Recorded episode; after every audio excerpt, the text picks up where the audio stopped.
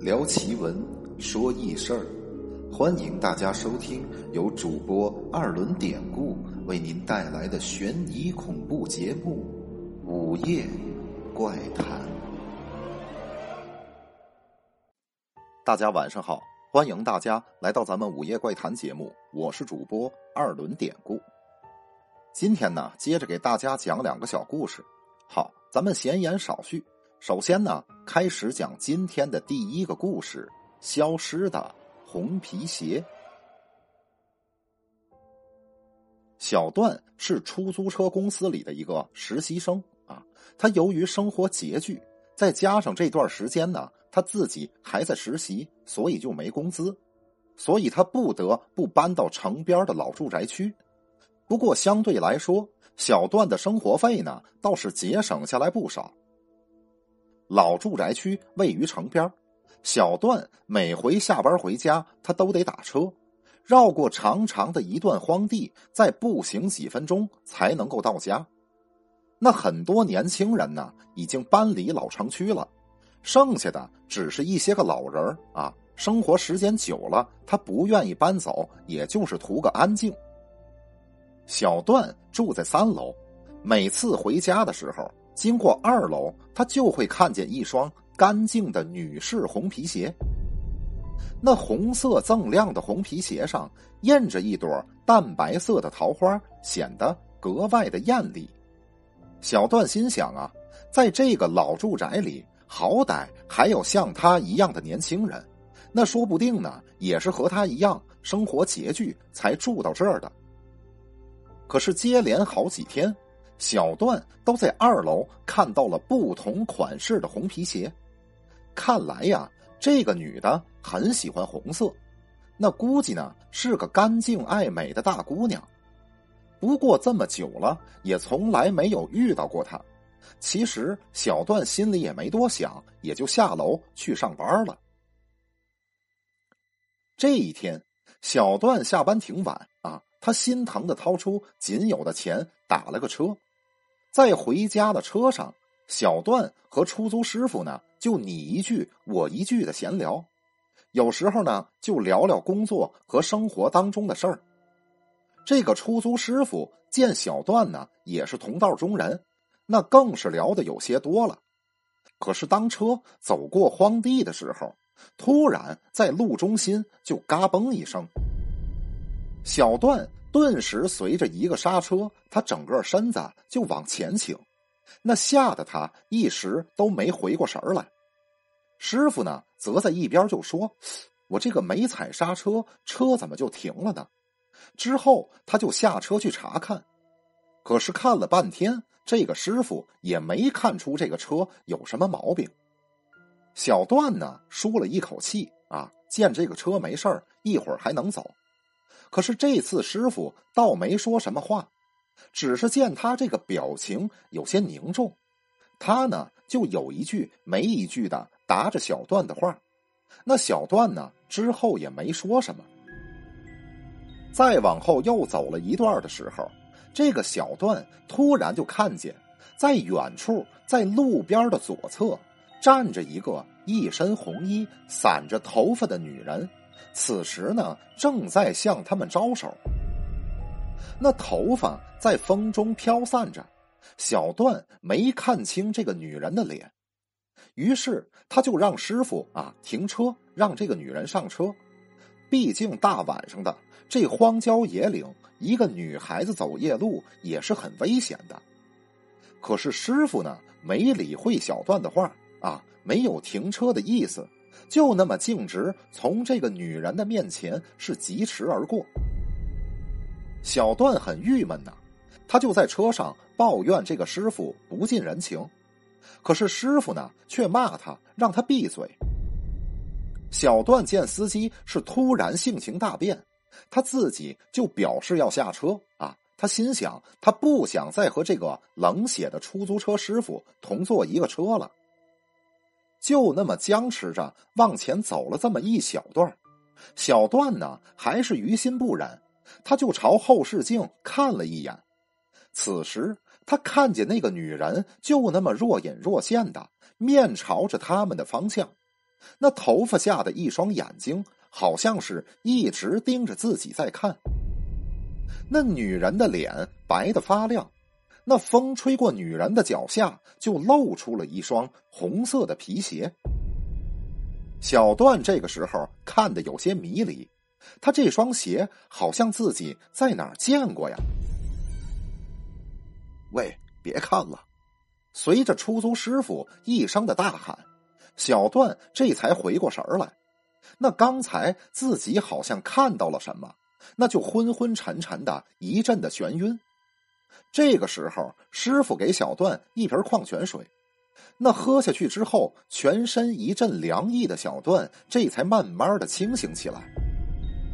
师傅见小段清醒过来之后，就对他说：“你呀，千万别往后看，那要不然咱俩……”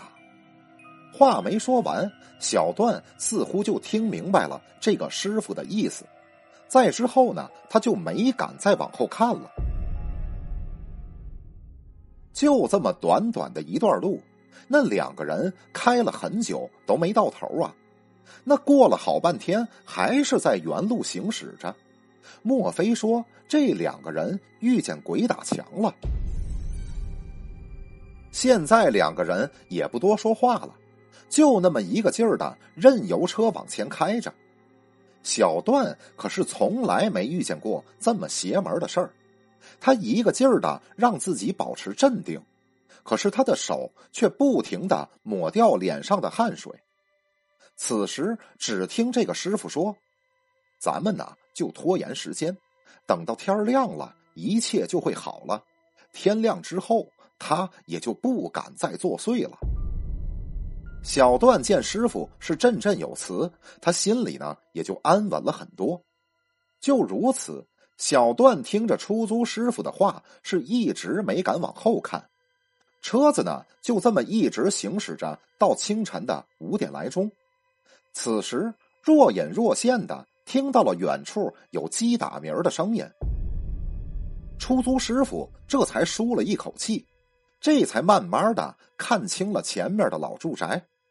师傅让小段下了车，小段知道这个事儿应该是已经过去了。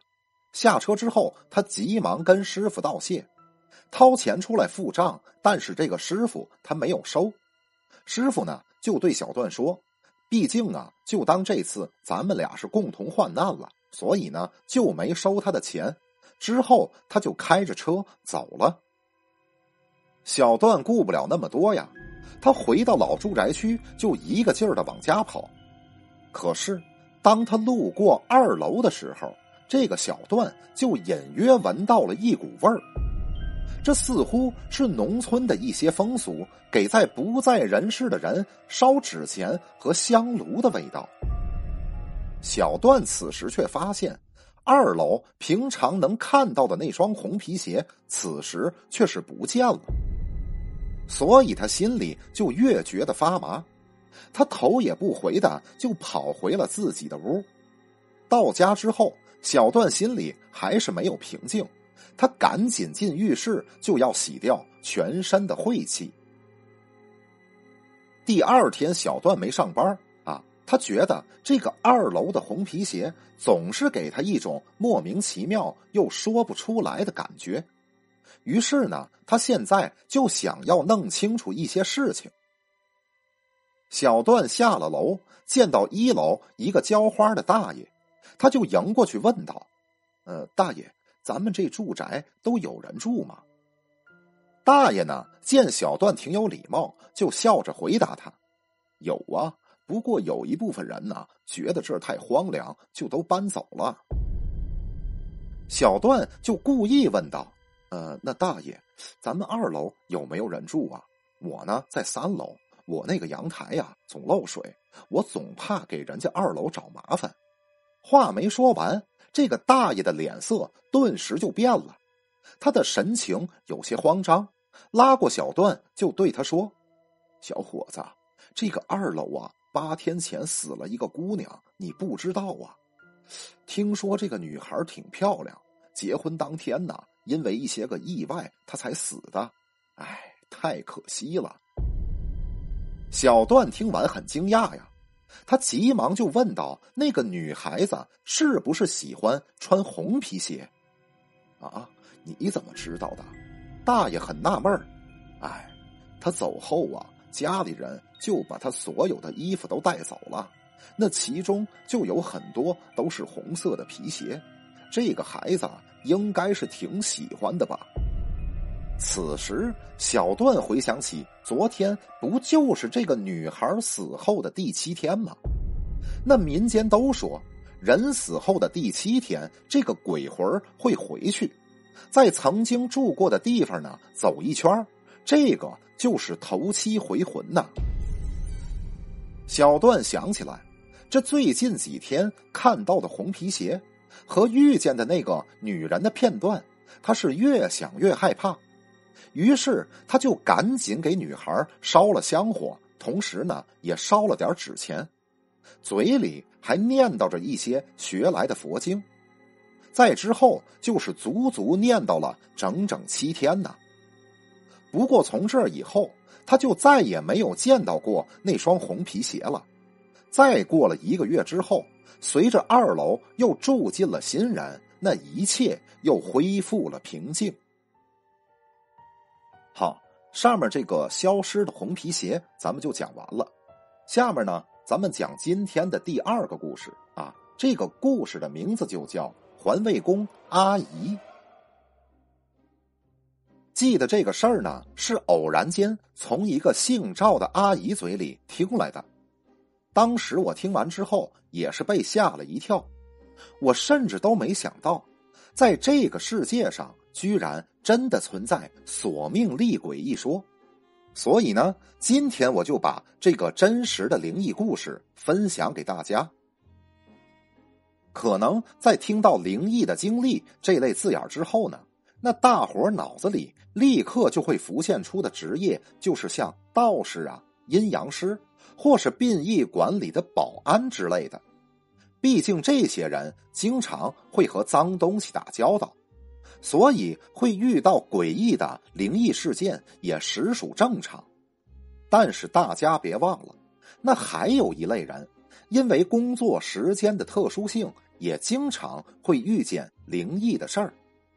这类人呢，就是咱们的环卫工人，他们每天早上三四点钟，天还没亮的时候就要开始工作，那累不累的先不说，更重要的是。他们的工作环境是在城市的街道上，大家要知道，那凌晨三四点的时候会出现在马路上的车辆，那不是疲劳驾驶，就是起了个大早，那精神头还没彻底苏醒的司机们。在这种环境下扫大街，那危险系数是很高的。而我下面提到的这个赵阿姨呢，就曾经在工作的时候。被一个疲劳驾驶的司机给撞了，虽然当时他的伤势不算严重，但是呢，也让他在医院里住了半个多月。而怪事儿就发生在他养好伤返回工作岗位之后的几天。记着那天清晨，那大街上雾蒙蒙的，能见度非常的低。那人与人之间超过几米的距离之后，身影呢就会彻底被淹没在浓雾中，而且不知道是因为什么缘故，那天早上街道上的路灯总是一闪一闪的。如果说只是一两个灯在闪，那可能呢就会被归结到电路故障的问题之上。但是如果整条街的路灯都在以同一个频率进行异样的闪烁，那这就有些奇怪了。今天这个灯是怎么了？怎么还闪个没完了？而且这整条街的灯怎么都闪呢？本来这个话题呢，并没有什么特殊的地方，但不知道呢是谁来了这么一句：“你们有没有听说过那百鬼夜行啊？”有亡魂过街，那路灯就会一闪一闪的。看这整条街的灯都闪的架势，那该不会那满大街都是鬼吧？嘿，别忘了，今天可是十月初一鬼节呀！我的个妈呀！要不咱们几个先躲躲吧。你这个家伙一天就知道自己吓唬自己，这路灯估计就是电路问题，没什么鬼不鬼的，赶紧啊干活吧。赵阿姨随口回了一句，然后她就拿着扫把往远处走了。虽然赵阿姨嘴上那么说，但是她心里却多少有些忌惮。而就在这个时候，赵阿姨却突然看见，在不远处的大树旁边正躺着一个人。这个人呢，浑身是醉醺醺的，那身上的衣服也脏兮兮的，头发特别的凌乱，他脸上还有数不尽的赖疮，甚至呢，在对方呼吸的过程中。那鼻子旁边微微破裂的赖疮里还会流出来让人恶心的脓水这种流浪汉，赵阿姨在工作当中这些年里可是见过很多了。不过呢，眼前这个人却让赵阿姨有一种说不出来的感觉。可能他心里的这种感觉也和鬼节多少有些影响，因此。现在的赵阿姨则立刻转身准备离开，可就在这个时候，那个流浪汉却突然说话了：“索命鬼讨债魂儿，三神照顶不进身儿。”听了他的话，赵阿姨则本能的回头。可是呢，他看见流浪汉现在正用那双布满血丝的眼睛是直勾勾的盯着他，同时那嘴里还在不断释放着让人胆寒的狞笑。非但如此，这个流浪汉现在居然还从口袋里掏出了一个东西，放在自己嘴巴里嚼。那赵阿姨仔细一看，被那流浪汉吃掉的。不是人的手指头吗？根据赵阿姨的解释，当时她是立刻扭头就跑，没有任何的犹豫。她生怕这个怪人会威胁到自己的安全。而当天赵阿姨回到家之后，就开始发高烧，并且呢，嘴里还一个劲儿的说胡话。非但如此，在赵阿姨精神恍惚的时候。他还一直把手指头往自己的嘴巴里塞，然后他就开始肆意的啃手指头。照顾赵阿姨的家人当时都看傻了，难道说赵阿姨就不感觉疼吗？大家现在能清楚的看见，随着赵阿姨的嘴巴不停的咀嚼，那鲜血则逐渐从她的嘴角流了出来。并且把被子都给染成了殷红的颜色。从赵阿姨表现出怪异的举动开始，那大家就在想办法把她的手从嘴里拽出来，但最终的效果呢都不理想，就好像赵阿姨的嘴里有钩子似的，不论大家怎么用力都拽不出来。哎呀，这也不是事儿啊！再不想办法。这小赵岂不是要把手指头给咬断了？后来家里人实在是没有办法，就打了幺二零。而在医生来了之后呢，便立刻给赵阿姨打了一针镇静剂。等他昏睡过去之后，大伙这才把手指头从他的嘴里抽了出来。当时手指头都已经没有具体的形状了。那被他自己咬得血肉模糊，在场的人甚至能隐约的透过殷红的鲜血看见那森然的白色手骨。在对赵阿姨的身体进行全面检测之后，那院方给出的诊断是，这个赵阿姨可能是受到了剧烈的惊吓，所以呢，才导致她的精神有些失控。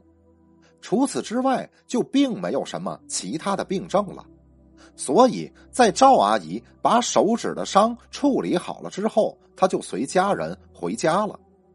但到家以后呢，他自始至终都一句话也不说，那一双眼睛就那么直勾勾的盯着大门外边，似乎呢是在等待着什么人。他就这么一直看了有半个月的时间，突然有一天。一个游方算卦的道士就出现在他家的门外，那嘴里还念叨着什么“三神照顶”。道士嘴里的话，立刻就让赵阿姨想起了那天清晨流浪汉所说的怪词儿。于是，他立刻把道士请了进来，并且呢，把自己的遭遇和事情的详情都说了一遍。随后，道士就给了赵阿姨解决的办法，并且呢，还把所谓的三神照顶留在了赵阿姨的家里，而且是分文没取。而从道士的嘴里，赵阿姨这才得知，所谓的三神照顶，乃是在家中布置三尊真神的神像，以此呢来呼应人身上的三盏神灯。只要家里三神的供奉不断，那么人身上的三盏神灯就会越烧越旺，自然也就不会遇见那些稀奇古怪的灵异的事儿。至于当天清晨。